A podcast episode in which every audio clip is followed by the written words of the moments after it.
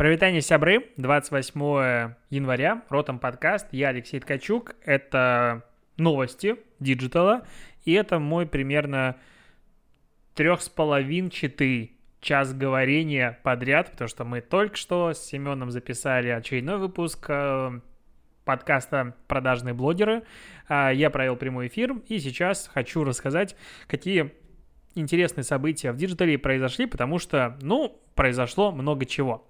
А, с одной стороны, Дептранс Москвы поддержал инициативу Яндекса привить бесплатно курьеров, водителей, которые являются важной частью существования города Москвы. Сказали, правда, что в первую очередь будут прививаться россияне, но в целом привьют всех. Ну и как бы хорошо, чё бы нет. Меньше людей будет потенциально болеть, лучше всем остальным. Параллельно с этим еще в Москве а, разрешили ресторанам работать круглосуточно и барам, потому что, ну, до, недав... ну, до сих пор было ограничение, по-моему, до 11 вечера и до скольки, и он а, длится еще с ноября. Типа вот такие ковид ушел. ну, видимо, тут ковид плюс митинги э, вместе дают как раз-таки открытие баров, чтобы люди могли собираться и выпивать. А, будет бороться с Валберис. Вот такой странный заголовок, и хочется сразу подумать, что Amazon приходит в Россию. Чё, неужели? Вау, что произойдет? Но нет. Amazon планирует выйти на рынок Польши, куда в январе 2020 года вышел Wildberries и начал, ну, как бы пытаться победить местный, э, местного гиганта Allegro. Пока нет, как бы, у статистики, насколько хорошо дел, дела идут у Wildberries в Польше, но как бы Amazon, который придет и как бы имеет немаленькие бюджеты после Америки, он, конечно же, может э, пошатнуть ситуацию. Посмотрим, чего получится у ребят, э, получится ли у них победить Amazon или нет, потому что конкуренция будет очень серьезная.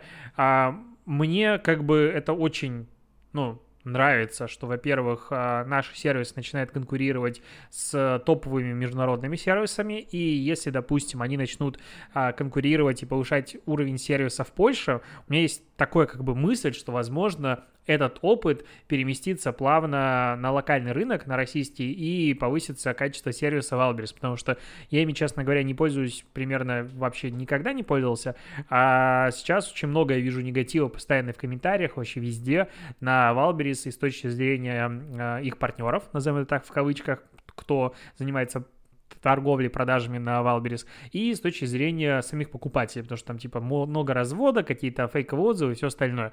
А, поэтому вот э, хотелось бы, чтобы Amazon там, допустим, научился классно работать и сюда этот опыт притащил. Но в целом конкуренция нарастает, и она уже фактически на наших границах. То есть круто, что наши сервисы пошли туда, но там их с распростертыми объятиями, конечно же, никто не ждет.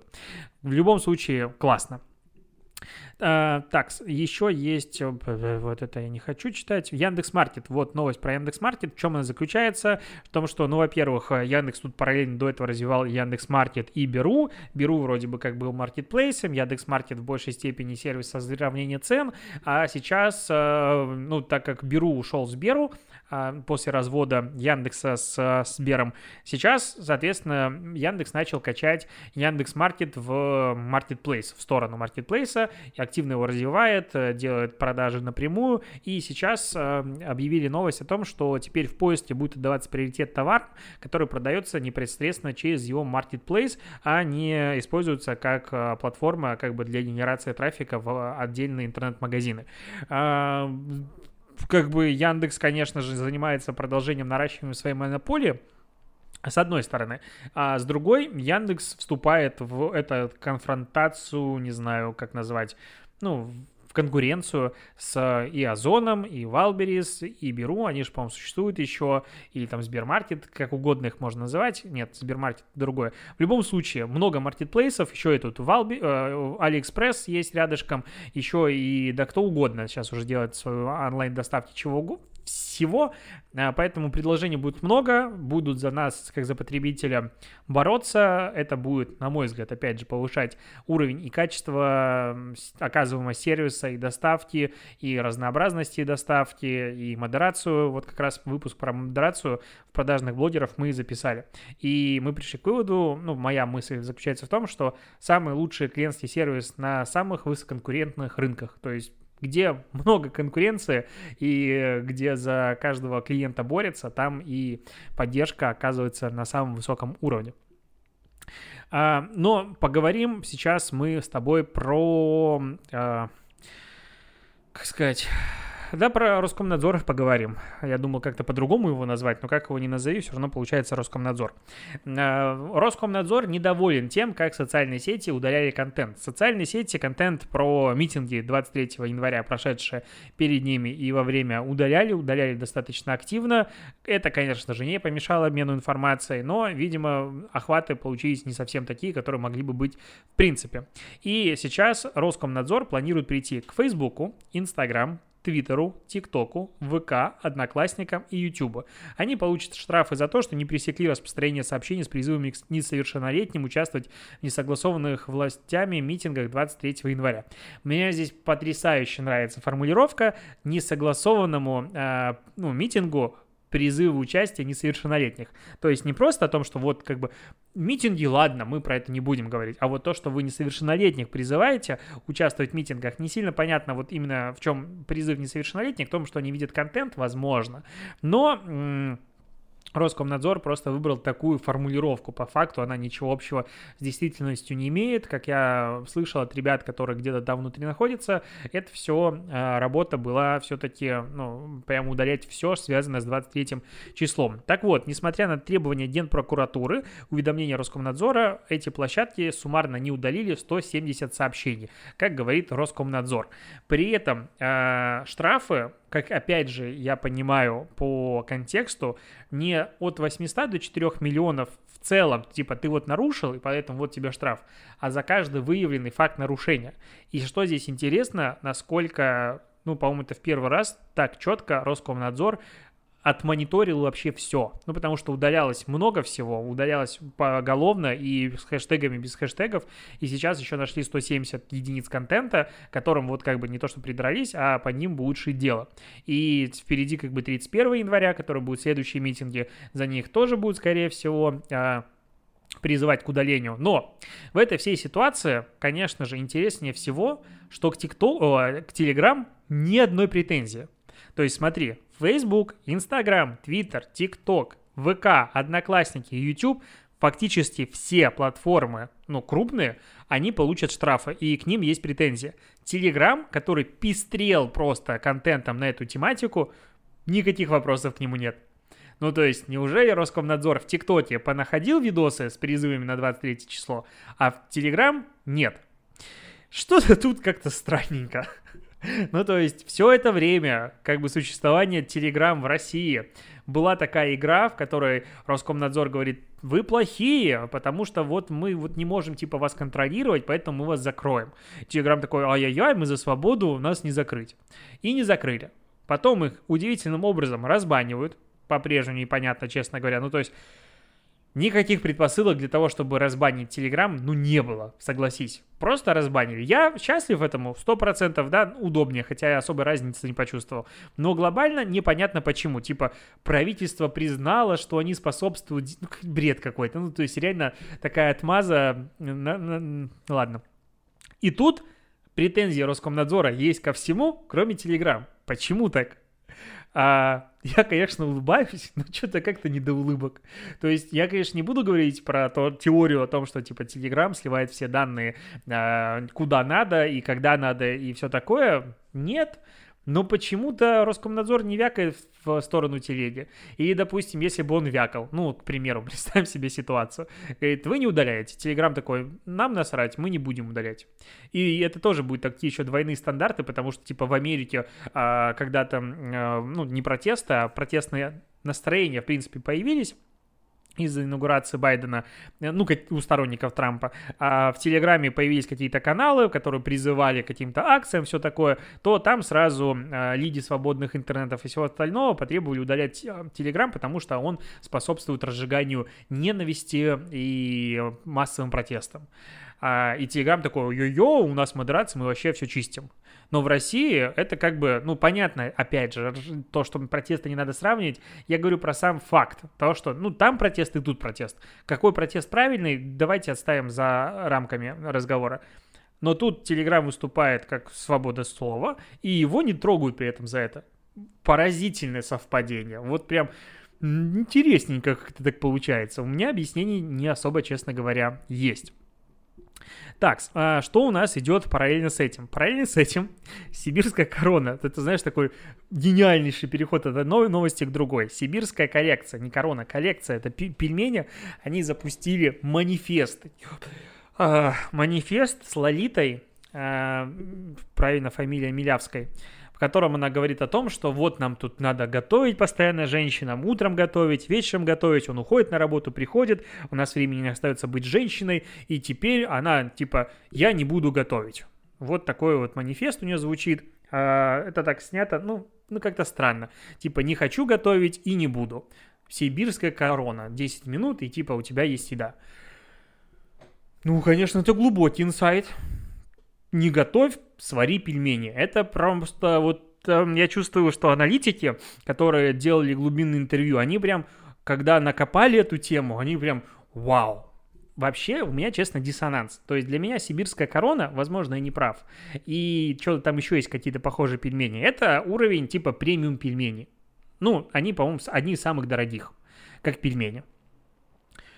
И вот тезис о том, что я не хочу готовить и не буду, поэтому куплю эти пельмени, какой-то он странный. Ну, то есть как-то он не вяжется с образом бренда. Ну, он был из себя весь такой премиальный. Мне так казалось. Опять же, я, возможно, супер неправ.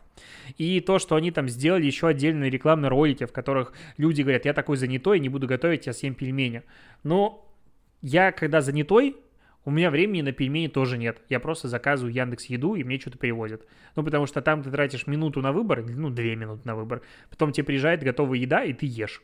А пельмени, ну, надо пойти поставить воду, подождать, пока она закипит, закинуть пельмени, подождать, пока не сварится, достать. Ну, то есть потом помыть посуду. Это принципиально больше времени. И как бы, ну ладно, окей, я придираюсь. Почему я про это вообще говорю? Ну, во-первых, мне попалась на глаза статья про этот креатив умопромочительный. Обычно, знаешь, всегда в статьях, а, где какое-то вот что-то невероятно новое появляется, говорят, кто заказчик, ну, то есть, а, точнее, кто подрядчик, команда, агентство все остальное. Но когда креатив, которым не сильно хочется гордиться, ну, по ощущениям, а, такого нет. И вот в этой статье непонятно, какое агентство его сделало. Но параллельно с этим, э, ну, я нашел только размещение у Бузовой, возможно, еще у кого-то есть, потому что, скорее всего, будет большой посев. Короче, у Бузовой выходит несколько часов назад пост, мы обсуждаем Бузову в подкасте ротом, докатились, а, в котором она сидит рядом с, пельме... с тарелкой пельмешек, и они тупо, ну, видно, что они не касались воды, назовем это так. То есть а, они, возможно, потаяли, и поэтому выглядят немножечко, как будто бы они типа живые, но их никто не варил. Когда варятся пельмени, они становятся большими и надутыми. Ну, как бы это факт. Там аккуратненькие маленькие пельмешки лежат. В комментариях народ угорает, я угораю, все угорают.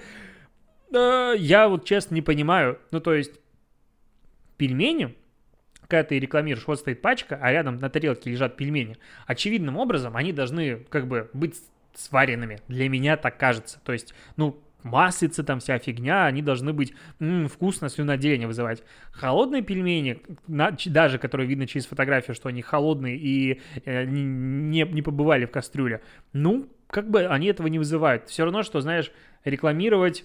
Э, ну, вот типа, у нас супер гоночная машина, и не показывать, какая она быстрая. То есть она будет стоять. Ну, это странно. Ну, да, она по-прежнему красивая. Но при этом, если ты заявляешь, что она быстро разгоняется, покажи, как она быстро разгоняется. Ну, то есть какая-то в этом мысль. А, скорее всего, там было очень много споров у менеджеров, которые покупали эту рекламу, и я прям сочувствую, сопереживаю, ребят э, и девчонки, вам, если вы вдруг слушаете мой подкаст и покупали рекламу, наверняка там было, типа, я не буду варить пельмени или что-нибудь еще, и вот, типа, так или иначе, или срывается размещение. Ну, мне хочется в это верить. Мне хочется верить, что ребята, которые рекламу заказывали, хотели сделать все хорошо. А, ну, как получилось, так получилось, потому что, как бы, звездам закон не писан. Но это, конечно же, такой цирк. Э, к слову про цирк, точнее про Циан. Э, Циан составил рейтинг самых дорогих дворцов на продажу, там их несколько штук, э, от 148 миллионов рублей до 1,6 миллиардов рублей, которые, опять же, есть на Циане. На мой взгляд, ну, немножечко запоздалая, конечно же, отработка инфоповода, о котором мы много чего обсуждали, но в целом прикольно, то есть прикольно, актуально сделали. Так, SuperJob провел опрос э, представителей 23 профессиональных групп и выяснил, кто из них чаще всего следит за соцсетями конкурентов. И вот как ты думаешь, какая из профессий чаще всего следит за конкурентами своими?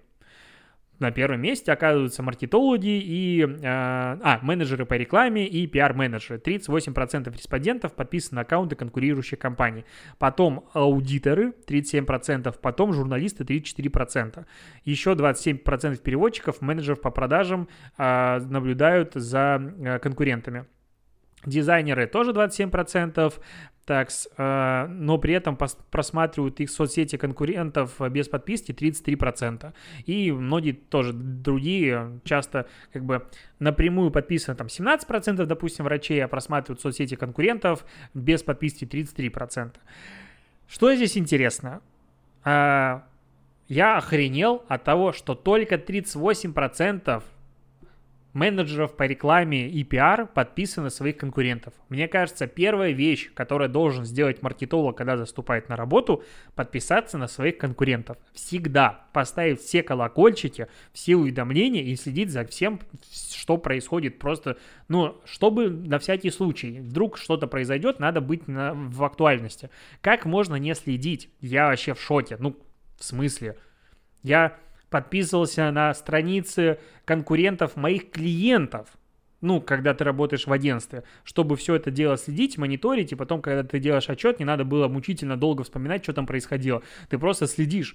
А тут только 38% какой-то странный, странный э, этот э, отчет. А, так, Денсу говорит о том, что российский рынок рекламы в 2021 году может показать рост до 10%, если будет прям все хорошо. В самом худшем случае покажет рост только 3%. При этом в лучшем случае международный рынок э, рекламы, ну, мировой, вырастет на 5,9%. Окей, живем, рынок растет, значит деньги есть, бюджеты есть, все хорошо. Что тут еще сказать? Так, идем дальше. Дальше. А, Amazon сделал редизайн своей иконки. И старая, конечно, на фоне новой смотрится просто как архаизм какой-то. Типа, это такая иконка была стрёмная. А, белая с корзинкой а, синенькой и, ну, надписью Amazon. Новая, это в цвете коробки амазоновской. А, их, это супер известная улыбка стрелочка, улыбка, и сверху такой синий, как будто это скотч, ну, как хвостик э, по центру. И в этом логотипе пользователи в Твиттере рассмотрели ухмыляющегося Гитлера. Ну, я как бы напряг свою фантазию для этого. Это было сложно, ну, в целом, в теории, вот если тебе говорят, что это смеющийся Гитлер, ну, можно каким-то образом подвязать, но тогда усики должны быть сильно ниже. А, это, конечно, прикольный угар. Мне очень нравится иконка. Ну, мне, я прям в нее влюбился. Мне очень нравится реально, какая иконка получилась. Мне, кажется, очень сильно выделяется за счет своего цвета, минимализма а, этой стрелочки. Очень крутая работа.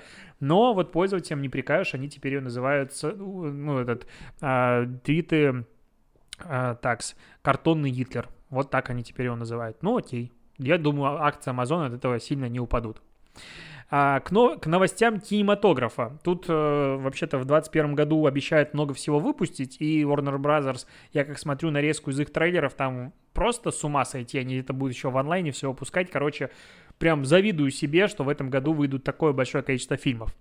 И э, Почему я говорю про кинематограф? Потому что премьеру фильма о Джеймсе Бонде и в очередной раз перенесли, а, но теперь не из-за пандемии, а из-за прошлых переносов.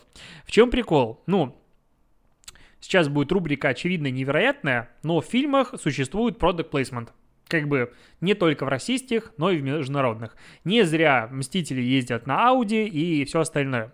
А, соответственно, в Джеймсе Бонде тоже был product placement и немало. И вот за время его переносов, потому что уже год задержка примерно с выхода фильмов, то, что рекламировалось в фильме, успело устареть. Ну, то есть нет смысла это уже рекламировать. Там Nokia должна была рекламироваться и что-то еще. Ну, какое-то большое количество компаний. Поэтому некоторые куски фильма сейчас будут переснимать с новыми продуктами. Потому что рекламодатели говорят, нет, конечно, ребят, все прекрасно, но мы-то хотели, ну, как бы рекламировать новый продукт, в фильме, а не то, что мы уже продаем год, и, допустим, оно уходит на задний план, и мы сейчас новые продукты представляем. И вот из-за этого сейчас будет переноситься фильм, и, понятное дело, увеличиваться какая-то часть его бюджета, потому что надо э, провести до съемки. Удивительно. Вот это впервые я слышу, ну, такую причину переноса фильма, и, ну, не было бы так смешно, если так грустно.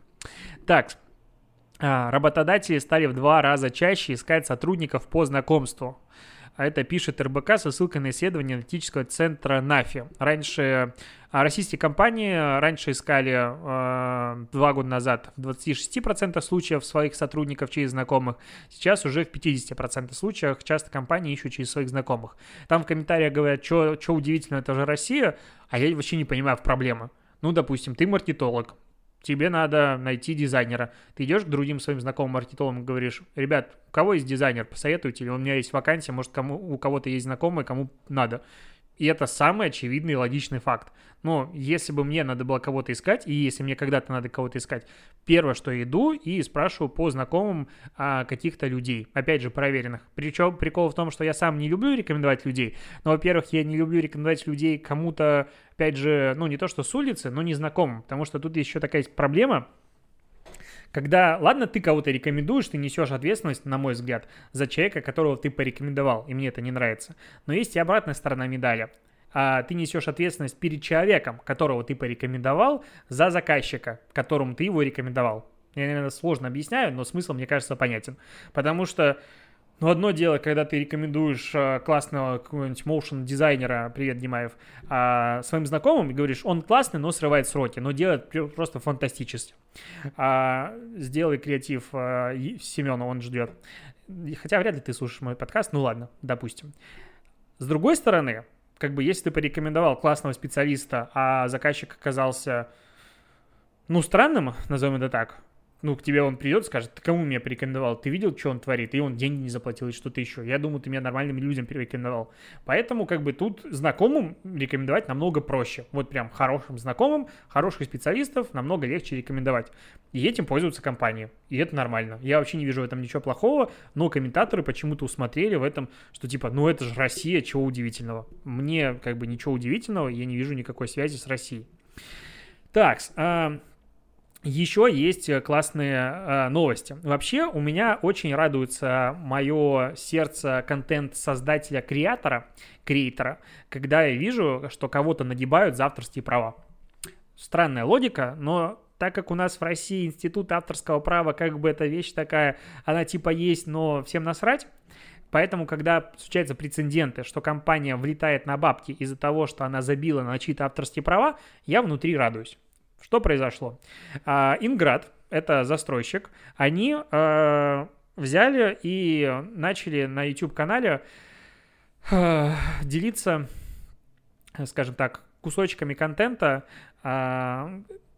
блогера Александра Блинникова, который летает и снимает всякое на дрон, в том числе их ЖК. Ну, и они брали и выкладывали эти, ну, на аресте, типа, ну, человек полетал на нашем ЖК, почему бы не взять, не использовать это в своих рекламных материалах.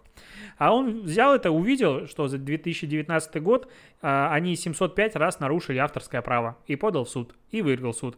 И за 705 нарушений авторского права с застройщика а, взыщут 7 миллионов рублей требовал адвокат 35,2 миллиона рублей, прекрасная сумма, но будет только 7 миллионов рублей. В любом случае, назидательная прекрасная история. Потому что если что-то лежит в интернете, это не значит, что кто-то другой может прийти и это просто так взять. И еще особенно использовать в своих коммерческих целях. Нет, не может. Это, кстати, одна из причин, по которой большие бренды, которые секут в авторском праве мимасы, не используют то, что у мимасов тоже есть автор... Ну, кто-то, во-первых, человек, который их придумал, а во-вторых, обычно там какой-то стоп-кадр или эм, дивка или что-то еще из э, фильмов часто. А на это тоже нужны права. А, такс, буду, наверное, на этом заканчивать, потому что обсуждать политику вот сегодня в среду не особо хочется. Скорее всего, мы это с тобой завтра, или, да, наверное, завтра обсудим. Есть пару тем еще про э, пропаганду и антипропаганду, которые можно обсудить. На этом буду заканчивать. Спасибо, что дослушаешь подкаст. Ставь отзывы в iTunes, давненько не было, прям захожу каждый вечер и печаюсь, что ничего нового про то, какой я молодец и выпускаю такой чудесный, замечательный подкаст, ну, по почитать не получается, грустненько. Пока, спасибо, что слушаешь.